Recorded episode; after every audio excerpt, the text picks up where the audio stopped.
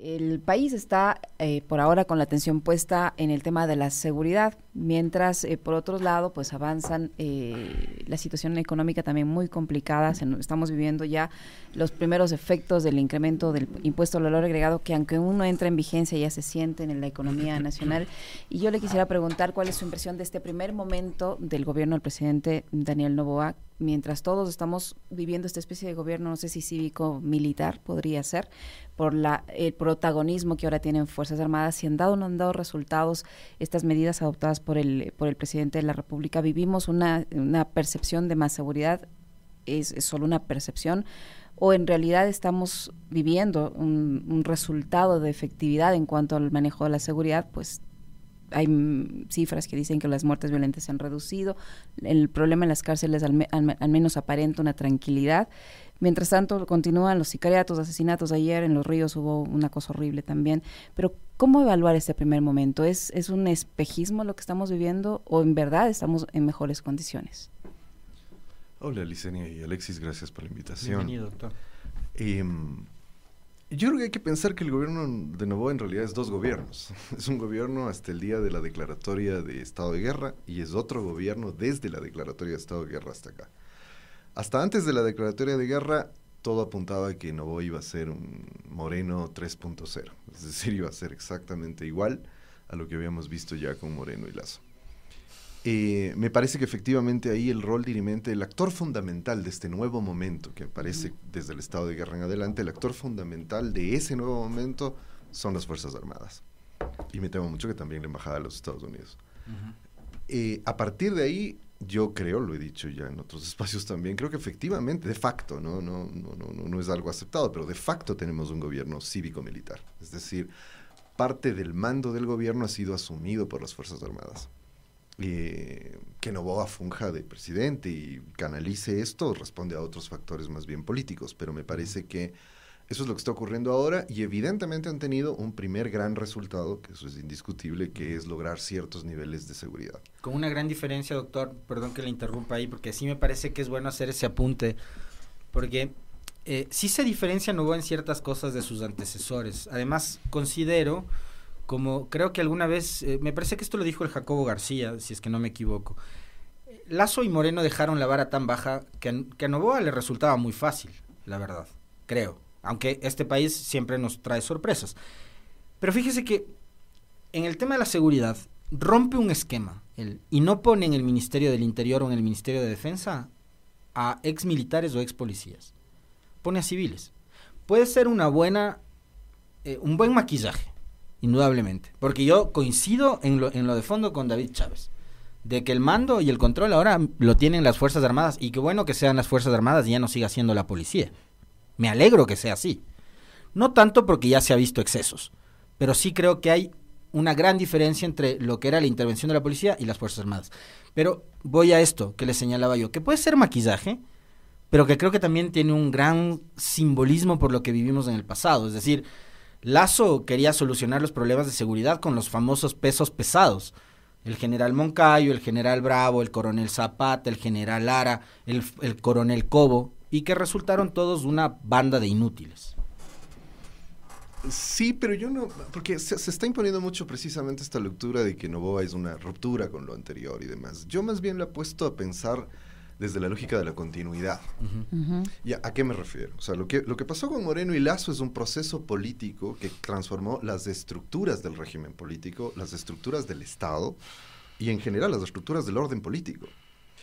Y lo que estamos viendo con Novoa es algo así como el resultado lógico de ese proceso. Es decir, creo que, a manera de hipótesis, digamos, yo intuyo que podemos decir que lo de Lazo y Moreno fue un proceso de transición o sea, salir del orden político que había quedado instaurado desde la constitución de, Montecristi y, durante el gobierno de Correa, salir, desmantelar, desmontar ese orden político, es decir, iniciar un proceso de transición que nos lleve a un nuevo orden político, que sea el de la derecha. Y esto ha concluido en este momento. Me parece que Novoa es ya una fase distinta de ese proceso. La transición ha concluido y ahora estamos entrando en un proceso de consolidación de ese nuevo orden político de la derecha. ¿Por qué? Porque la derecha ha logrado resolver uno que era su problema, uno de sus problemas fundamentales. La derecha venía de tener una, lo que yo he llamado todo el tiempo, un bloque de poder muy sólido que se ha ido consolidando, es decir, ¿cuál es la figura fundamental de ese bloque de poder sólido? La fiscal Diana Salazar. La fiscal Diana Salazar ha sobrevivido a todas las tormentas, catástrofes y demás políticas de este país y sigue ahí. Pero tenían una dificultad, carecían de representación política en alguna figura política, porque sus apuestas siempre eran apuestas de eh, apuestas absolutamente efímeras. O sea, apostaron por Moreno, Moreno diluyó su capacidad de representarlos políticamente en un santiamén. Creo que tampoco era su objetivo. Y lo mismo con Lazo. Y lo mismo con Lazo. Me parece que con Novoa, alguien, no Novoa, pero alguien pensó muy inteligentemente, no podemos volver a farrearnos la representación política que hemos logrado. Algo tenemos que hacer. Y me parece que efectivamente lograron ser efectivos con eso, digamos. Es decir, lograron eh, aunar, al menos temporalmente, un gran respaldo a la figura que es la representación política de este bloque de poder y de buena parte del electorado que está votando por la derecha. Y me parece que ahora el gran reto que tienen es eh, sostener eso. Pero hay, en medio de todo, digamos, yo soy muy crítico y demás, pero en medio de todo hay algo positivo. La derecha está apostando a algo distinto, a la cooptación subterránea del Estado y al anticorreísmo como un único horizonte político. Me parece que algo están intentando proponer. El problema es el tipo de propuesta que están haciendo, porque me parece que a lo que van es a un gobierno de corte autoritario. ¿Por qué decía usted, doctor Chávez, que hay continuidad a la vez? Que si bien hay diferencias, también hay continuidad. Precisamente por lo que acabo de decir al final. O sea, es decir, el desmantelamiento del orden político de la Constitución de Montecristi, instaurado por la Constitución de Montecristi. Ahora, a mi modo de ver, ese orden político prácticamente no existe. es decir, la consulta popular me parece que es como que el último el último momento de la anulación política de eso, ya saldrán los constitucionalistas a decirme, pero la constitución está vigente. Sí, en el mundo de las ideas, de las leyes, en el mundo real, la constitución ha ido perdiendo vigencia desde Trujillo en adelante, digámoslo así. La constitución. sí, sí, o sea, el orden político, ¿qué eso significa? Es decir, eh, si ese orden político habría funcionado, Lazo no habría sido presidente, Monoboa tampoco habría sido presidente, es decir, la situación sería muy distinta. Entonces, como se ha desmantelado ese orden político, progresivamente la derecha ha ido instaurando un nuevo orden político de facto, que es este de un manejo autoritario y antidemocrático del Estado, por ejemplo. Eh, o sea, el desmantelamiento del Estado no es solo un acto gratuito de que porque somos incompetentes desmantelamos el Estado. El desmantelamiento del Estado sirve para promover y abrir la posibilidad de un ejercicio de poder más autoritario. Pero ya vivimos, digamos, un, una antesala de eso, doctor Chávez. Yo en el comentario a propósito de del mal momento que está atravesando la policía, no de ahora, sino desde hace mucho tiempo atrás y sobre lo cual nadie habla o prefiere no hablar o porque hay muchos intereses además alrededor de la policía y estamos viendo eh, octubre del 2019 fue una muy buena demostración de lo que es un estado autoritario junio del 2022 de igual manera no solamente por el uso de la fuerza sino por cómo en esos dos escenarios se usaba, por ejemplo, el aparato mediático que estaba afín al gobierno para imponer ciertos relatos, como por ejemplo que los manifestantes eran unos terroristas y que después los manifestantes eran financiados por el narcotráfico. Fueron perseguidos, fueron encarcelados eh, y obviamente veíamos, y yo recordaba con mucha indignación en estos días a propósito del aparecimiento de estos policías involucrados en, en casos de, femicidio y ahora también en casos de, de asesinato de sus propias hijas, a, policías que eran vitoreados en la avenida de los Chiris. Entonces ya, ya tuvimos muestra de lo que podía ser ese Estado, ¿no? Por supuesto, es que es justamente a lo que me refiero. O sea, el proceso que viene desarrollándose en, estos últimos años ha sido, digamos, lo que la derecha viene ensayando con una lógica de prueba y error. Hasta dónde puede avanzar con este orden político autoritario, sustenta. Noten que en los últimos años ese poder se ha afianzado en lo más represivo del Estado, que son las fuerzas represivas, por un lado, policía y fuerzas armadas, y por otro lado, el aparato judicial. Es decir, cuando un orden político se sustenta en esas dos dimensiones, es cualquier cosa menos democrático.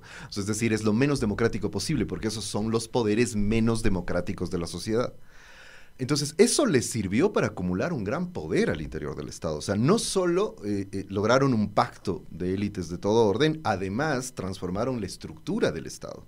Entonces, el Estado ahora está muy concentrado en torno al gobierno y al aparato judicial, más que nada al aparato judicial y a los aparatos represivos, politizaron los aparatos represivos, los convirtieron en actores políticos, tanto a las Fuerzas Armadas como a la policía.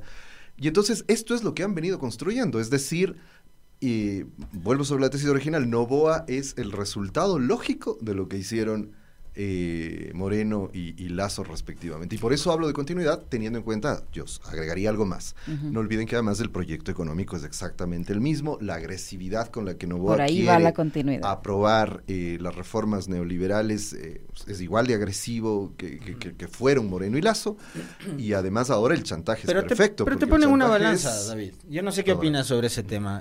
digamos, a ver, Sí, es verdad, digamos, y no podías esperar algo diferente tratándose del heredero de la fortuna más grande de este país, ¿no?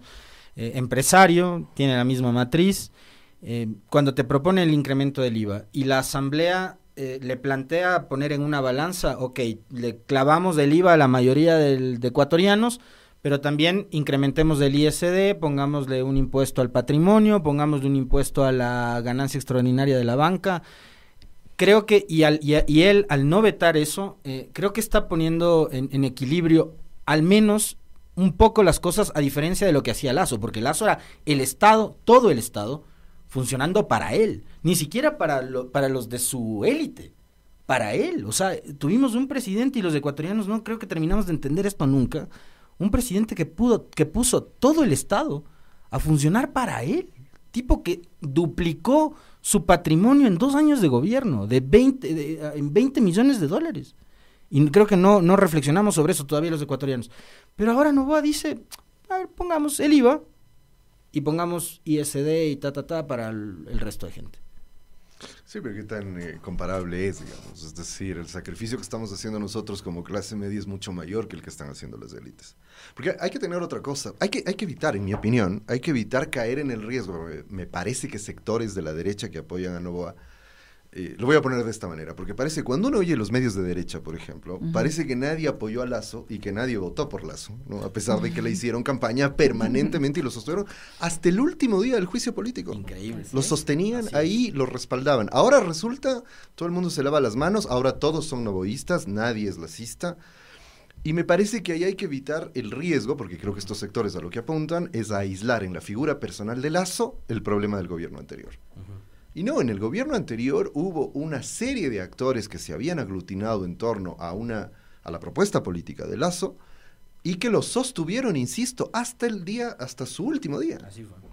Entonces, ese es otro de los signos de que hay continuidad, porque de pronto ese bloque de medios, de élites económicas, de élites políticas, ahora está del lado de Novoa. ¿Te acuerdas, y es el mismo bloque que estuvo con, con, Moreno. Entonces digo, que Lazo aprovechó en medio de eso, completamente de acuerdo. Pero no es solo Lazo. ¿Cuánto ganó la familia Novoa en estos años? Ah, claro. No sé si ustedes se acuerdan, eh, había un comentario de Jorge Ortiz en FM Mundo. FM Mundo, que ahora yo le escucho a Cristian del Alcázar Ponce los comentarios que hace. El tipo más crítico del mundo con Lazo. Y durante todo el gobierno de Lazo fue el mejor presidente posible. Hubo un comentario de Jorge Ortiz que decía, me encantaría imitarlo como habla él, pero creo que sería una falta de respeto. pero dijo, eh, estamos mal con Lazo, pero peor estaríamos sin él, hasta el último día. Los medios de comunicación. Es a lo que me refiero. Es decir, mira, y sale la banca entera, que ahí el problema no era solo Lazo, la banca entera salió hace poco. O sea, una gente que debería perdonen que lo diga de esta manera, pero debería salir de rodillas a pedirle perdón al país por lo que le han hecho, no solo ahora, sino desde que regresamos a la democracia. Así es. Hurtado, Pachano y esta gente de Cordes, que insisto, deberían hacer una romería al quinche pidiéndole perdón al país. A decir que pobrecita la banca va a ser perjudicada si le cobran más impuestos. Pero se olvidan que, al, que al inicio del gobierno le aprobaron una ley en la que le reducen también impuestos.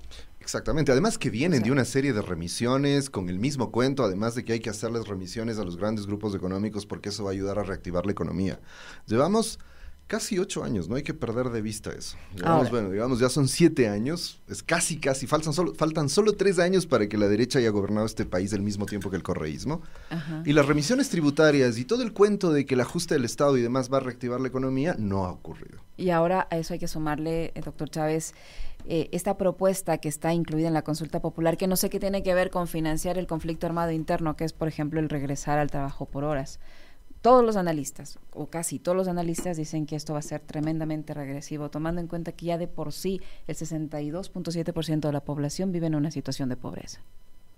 Claro, y es donde están convirtiendo el tema de seguridad en un chantaje. Ya lo vimos con el IVA, lo, vamos a ver en la consulta popular. Porque el argumento va a ser eh, si se oponen a la consulta popular, están a favor del terrorismo, están en contra de la guerra contra el narco, qué sé yo. Y a partir de ahí nos van a chantajear para que terminemos aprobando este tipo de reformas. Pero insisto, o sea, al final están bypaseando derechos, un montón de cosas vía consulta popular, lo que han venido haciendo estos gobiernos desde, desde hace rato. La diferencia en términos políticos es que, para contrastarlo solo con Lazo, la diferencia es que Novoa tiene legitimidad política. Novoa ha logrado consolidar el respaldo de ese electorado de derecha, que ahí el problema es el siguiente, o sea, vamos a tener seguramente a mucha gente que va a ser perjudicada por las medidas que se están, las medidas económicas que se están contrabandeando en la consulta popular. Y sin embargo, inclusive estando consciente de que puede ser perjudicada, va a apoyar al gobierno de Novoa, porque la consulta es un apoyo al gobierno de Novoa. La derecha ha consolidado esto.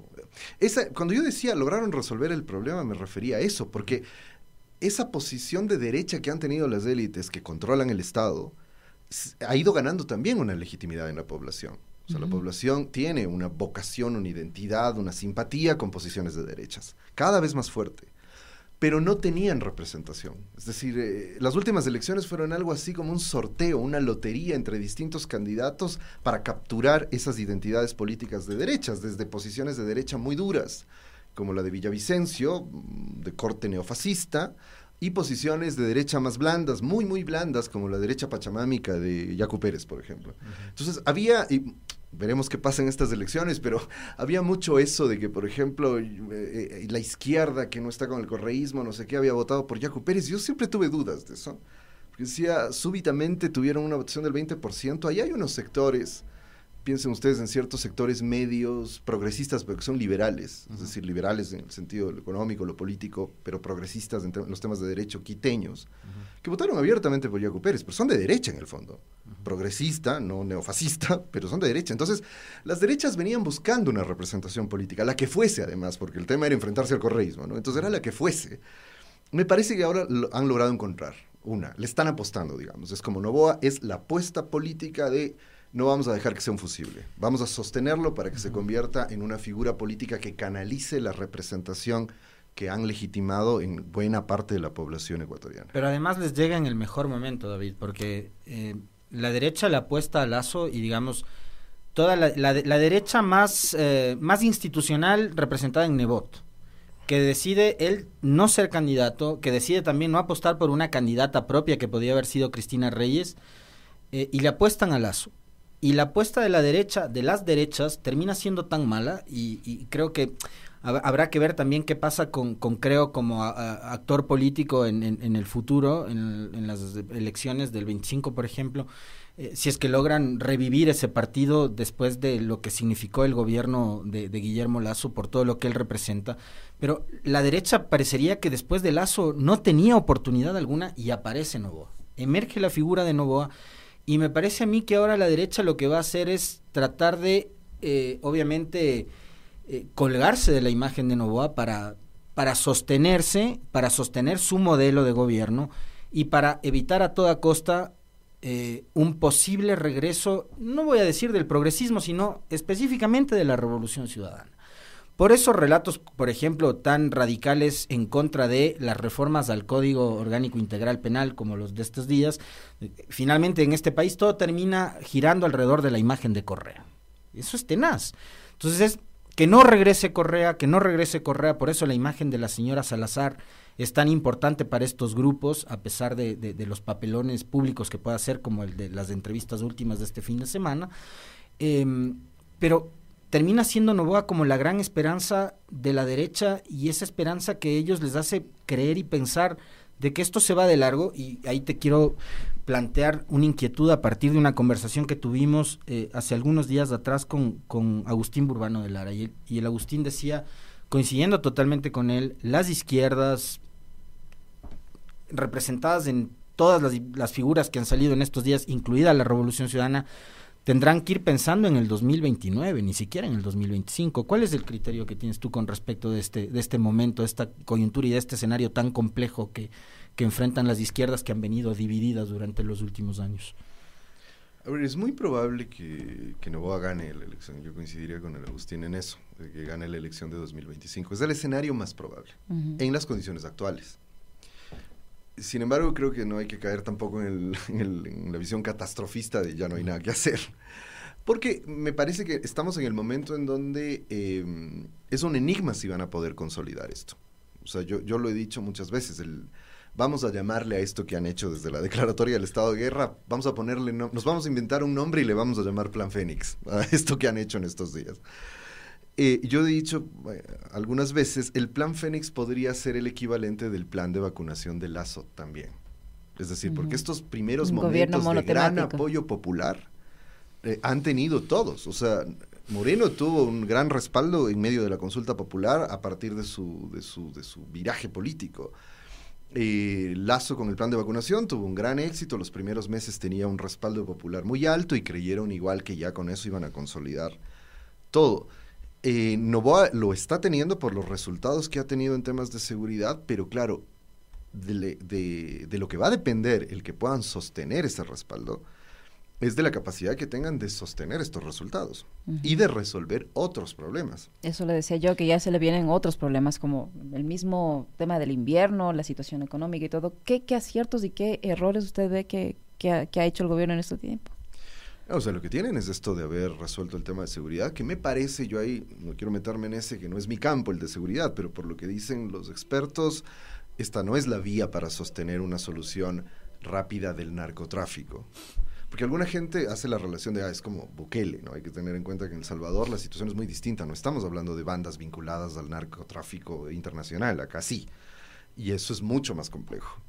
Entonces, bueno, a las razones que sea, han logrado eh, resultados en ese nivel. Al menos lograron, me parece que hay quizá una diferenciación importante por lo que decías, Licenia, hace un rato, que me parece que hay que precisar justamente eso. Se ha logrado detener la delincuencia común, la que afecta más directamente a la población en el día a día. Pero claro, cada vez más además eh, se oyen noticias de que los sicariatos continúan, las balaceras continúan, entonces creo que ahí hay un dato al que no hay que dejar de prestar atención. Entonces la gran pregunta de ahora es, ¿lograrán sostener esto un año? Para consolidar a Novoa y poder convertirlo en su gran apuesta, porque de eso va a depender. y, creo que por otro lado, o sea, me parece que la, o sea, la derecha está en un buen momento, sea como sea. Están en un buen momento, si son inteligentes, van a poder sostener esto. Si son inteligentes, van a poder manejar la imagen de Novoa de otra manera. Eh, y creo que tienen legitimidad, además, o sea, en la población esto logra consolidar la legitimidad que tenían las razones por las que hayan hecho esto, el tiempo que les dure, esa es otra discusión. Ahora, eso también, y eso es, perdón, y de paso quiero decirlo, eso en principio, no, no, no quiero ser muy cuidadoso con esto, pero eso en principio es bueno para el país. Es decir, para no contradecirme con mí mismo, conmigo mismo, en este, en este mismo espacio yo he dicho insistentemente, que sería bueno para la democracia del país que la derecha tenga un proyecto que vaya más allá del anticorreísmo y que empiece a pensar qué significa hacer gestión de gobierno, no solo persiguiendo políticamente al correísmo, no solo atacando al correísmo. Es absolutamente coherente esa postura. Es que me parece que, y, creo que en ese punto hay ciertos signos que son interesantes, ¿no? O sea, el respaldo que tiene el propio Novoa, el respaldo que tienen los alcaldes, el respaldo que tiene la Asamblea. En principio esto es positivo para la democracia en el país. O sea, que, que, de pronto la legitimidad de la representación empiece a recuperarse. Lo que he dicho, cuál es mi preocupación, es que está muy abierta y me parece que cada vez caminan hacia allá, ah, es, la, posible deriva autoritaria que esto pueda tener, porque eso va a bloquear cualquier posibilidad de recuperación de la, de, la, democracia. Y el aparecimiento de personajes que tratan de emular, eh, de convertirse en pequeños visavicencios. Te, te cito esto porque lo que dice David me parece que es súper pertinente.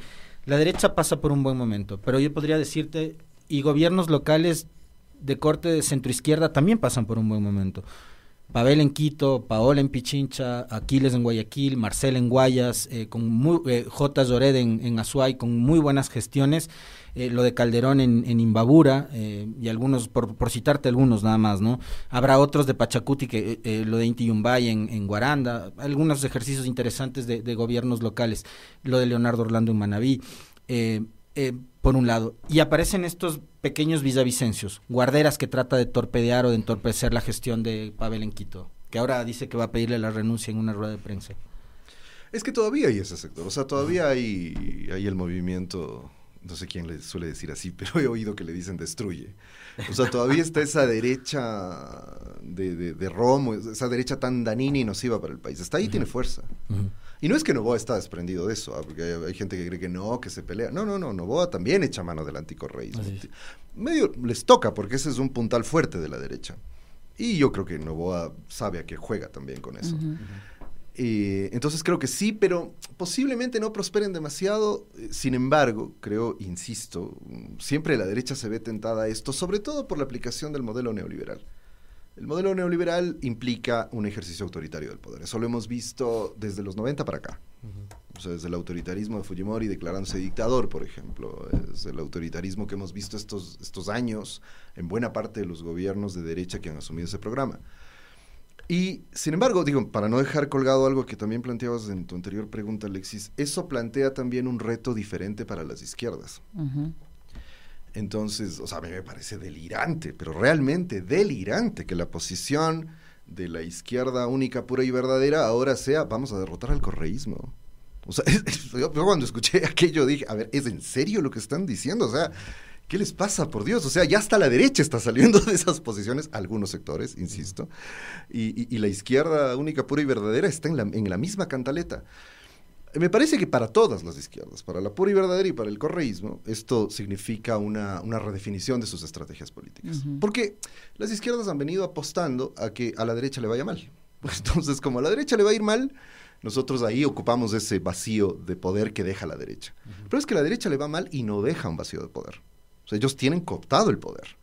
Han ido trabajando en esto todos estos años y en este momento, como digo, estamos en esta nueva fase en donde además ya la gente no va a votar por la derecha solo con el miedo de que el correísmo no regrese. Te van a poder exhibir que tienen un gobierno que da resultados y que puede hacer gestión pública, que era la fuerza del correísmo frente a eso. Es decir, nosotros sí sabemos hacer gestión pública, la derecha no lo sabe.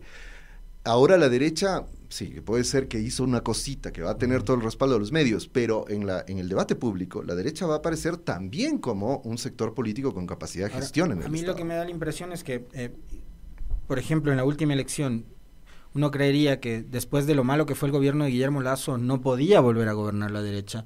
Pero fíjate todos los factores que, que incidieron eh, para que la elección finalmente termine resultando adversa para la revolución ciudadana. ¿Quién iba a contar con que iban a asesinar a Villavicencio?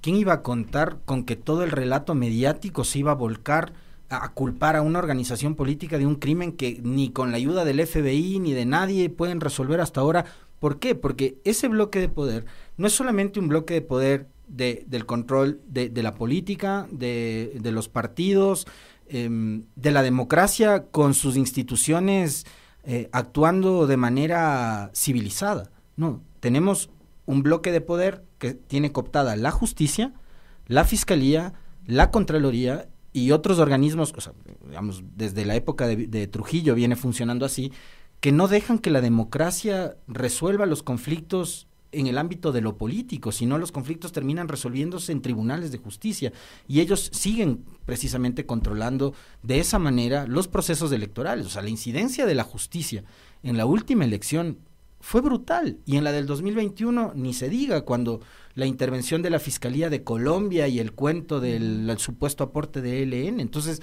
así como la democracia termina de revitalizarse o de fortalecerse si tenemos todavía esas amenazas que terminan, por ejemplo, siendo también amenazas que podrían tener su origen en intereses externos, embajadas, por ejemplo. Sí, es que hay un límite. Eso es lo que a mí me hace. Digo, hay signos de que podríamos estar recuperando cierta convivencia democrática básica, digamos. Pero son apenas indicios. Eh, yo insisto en que me parece que el mayor riesgo que tenemos es que precisamente estos sectores de poder terminen optando por una salida autoritaria. Y creo que ahí es continuar con este ejercicio que al final les funciona bien. Porque abrir demasiado el espectro democrático sería problemático. Entonces hay que ver cómo la Asamblea, por ejemplo, ha recuperado su, respaldo, pero en función de qué? En función de prácticamente subordinarse casi sin oposición democrática real al gobierno y viabilizarle todo al gobierno. Sin un operador político visible del gobierno, porque al parecer quien se ha convertido tiene ese rol es el propio presidente de la Asamblea. Efectivamente, o sea, es decir, eh, y esto me parece que, porque además no necesitan negociar mucho, es decir, tienen el poder y saben que pueden imponerse a la Asamblea. Y los actores que podrían ser oposición, principalmente el correísmo, está manejándose con mucho cuidado, caminando sobre huevos, digamos, para no meter la pata, sin embargo, igual siempre terminarán siendo criticados, pero me parece que están queriendo jugar en esas nuevas condiciones. Yo lo he dicho varias veces, creo que todavía no tienen una estrategia clara de cómo, por dónde ir. Y están otra, vez un poco poniéndose a la saga de lo que el gobierno defina. Y, no siendo una posición abierta y frontal. Digo, esa es la descripción, hacer una valoración de eso es estar ahí, saber si eso es positivo o negativo, pero me parece que más allá de lo que pasa en la Asamblea en general, creo que este nuevo momento de la política en el Ecuador hace que las izquierdas no tengan respuesta en este momento. O sea, me yo la impresión que tengo es esa. O sea, y por eso para el correísmo es aprobemos de las leyes a Novoa, porque así no aparecemos como una oposición intransigente que no viabiliza además la guerra contra el narco, y para la otra izquierda es nuestro enemigo principal, como ha sido siempre, es el correísmo. Es decir, me parece que ambos son signos de que las izquierdas no están teniendo estrategias claras frente a este nuevo momento de la y, y, qué estrategia clara deberían tener? Porque ya, ya escuchamos ¿no? que, está Rabascal por un lado, Granja, Isa, no sabemos quién va a ser eh, el elegido en el, del, lado de la RC. ¿Qué deben hacer para no jugarse el 2025? Bueno, yo a Rabascal excluiría de, la, de, la, de las izquierdas, digamos. Tengo muy pocas dudas por el partido con el que está, por lo que representa. Creo que están un poco más en la centro derecha ellos, ¿no? Eh, que es, además es lo que, hace, lo que a veces el correísmo produce, o sea, gente que sale de esos sectores y se pone en la derecha, a veces se pone anticorreísta, como hemos visto también. No, no, falla, o sea, el correísmo les da palestra, se creen presidenciales, presidenciables, salen del correísmo y se vuelven anticorreístas. Es, casi un modus operandi de mucha gente. Em, pero a ver, no sé, yo digamos, ahí no tengo mucha claridad tampoco. Es decir, si me dicen en estas condiciones cuál es la estrategia, porque tendríamos como dos dinámicas, que es lo que hace que sea más complicado lidiar con eso. Porque la dinámica de la lógica represiva y autoritaria del Estado está, o sea, para el caso del correísmo eso es la persecución judicial. Y por otro lado está este fenómeno nuevo de una legitimidad democrática, de una derecha que podría eventualmente consolidarse en torno a la figura de Novoa. Entonces ahí es casi casi estar en un callejón sin salida, porque al menos a la persecución judicial se puede responder de alguna manera en el plano político, digo, no en el judicial no se ha podido, porque obviamente tienen controlada la justicia, pero en el plano político se puede responder. Pero cuando a eso se suma un gobierno que tiene legitimidad, una legitimidad más, más sólida, digamos, que los anteriores, eso hace más difícil las estrategias. Entonces, yo personalmente no, no, diría mucho más que, ya que tampoco es garantía de nada, es decir, pero eh, al menos en el caso del correísmo, habría que consolidar su organización política, sus dinámicas internas, su estructura organizativa, eh, con miras a la elección que viene y con miras a la elección futura, pero además eh, me parece que hay que hacer trabajo político en el estricto sentido, o sea, es decir, hay que empezar a disputar ideológicamente las representaciones políticas y la identidad política, por ejemplo. De unas primarias de la izquierda ni hablar en este país. ¿O tienes esperanza de que algún momento...? Es que mira, para mí siempre ha sido un mito eso de que se van a leer las izquierdas. Para mí, digamos, es que somos necios además. llevamos que 15 años en la que se ha quedado, es que para mí ha quedado absolutamente claro que insisto, para la izquierda única, pura y verdadera, su principal enemigo es el correísmo. Increíble eso. Por sobre el neoliberalismo, inclusive por, no, por sobre el neofascismo. ¿Pero por qué? Si se supone que tienen coincidencias o, mm. tienen objetivos. Creo que hay, claro, en, el plano discursivo, digamos. Creo que hay un montón de razones, entre ellas los enfrentamientos y, los ataques que recibió la izquierda, este lado de la izquierda del propio correísmo cuando era gobierno. que se ha dado de lado y lado. Eh, pero en el fondo yo creo que eso se debe, se debe sobre todo a ciertas disputas en el plano estratégico respecto del Estado. Entonces ahí me parece que uno de los principales problemas fue que el correísmo les quitó espacios de poder dentro del Estado a estos sectores. La educación bilingüe, por ejemplo. Exactamente, el control de la educación, el, MPD, etcétera. Es decir, entonces, me parece que el, fundamento de eso, que tiene que ver además con razones de estrategia política, no es solamente un enfrentamiento coyuntural, es decir, tienen dos modos completamente distintos de ver la política y completamente distintos de ver la relación con el Estado. Eh, entonces yo creo que eso de la alianza es, es un mito. O sea, ojalá y algún rato se hiciera, pero creo que es un mito. Creo que cada izquierda tiene que ir por su lado eh, y me parece que tienen que disputar los espacios electorales con los que cuentan, que además ese también es otro problema, porque obviamente disputan el mismo espacio electoral. Eh, sin embargo, yo me temo que en esta ocasión, eh, o sea, vamos a ver un proceso completamente inverso, porque lo que hemos visto hasta ahora es una candidatura de izquierda fuerte frente a la fragmentación de la derecha. Yo me temo que podemos ver el efecto inverso en esta nueva elección. una candidatura de, derecha fuerte y una fragmentación de las izquierdas. O un par de candidaturas fuertes, porque tienes a Novoa de un lado y a Topic del otro, ¿no? No, Topic ya fue. ¿No? ¿Crees que yo creo que ya fue. O sea, yo creo que si los social cristianos son inteligentes, deberían apoyar la candidatura de Nova. ¿qué es, lo que entiendo está buscando Cronfle, no? Ahí habrá que ver si es que se impone Cronfle con su tesis de apoyar a Novoa o si se impone Nebot con su tesis de ir con candidato propio, que creo Nebot está apostándole todavía a Topic. Eh, se nos va terminando el tiempo. Yo tengo una última inquietud que es algo con lo que he venido martillando y, e insistiendo. Es Novoa es un presidente monotemático, David. Tema seguridad. Algo el tema este situación económica con la generación de empleo y demás, pero es monotemático porque solo habla de seguridad y el gobierno está eh, digamos cimentando ahora mismo su campaña preelectoral de la consulta y del 25 en el tema seguridad. Pero detrás hay un país que no resuelve los problemas de educación pública, de salud pública, la vialidad del país está hecho pedazos, eh, los servicios públicos eh, sufrieron un detrimento increíble durante los últimos dos gobiernos.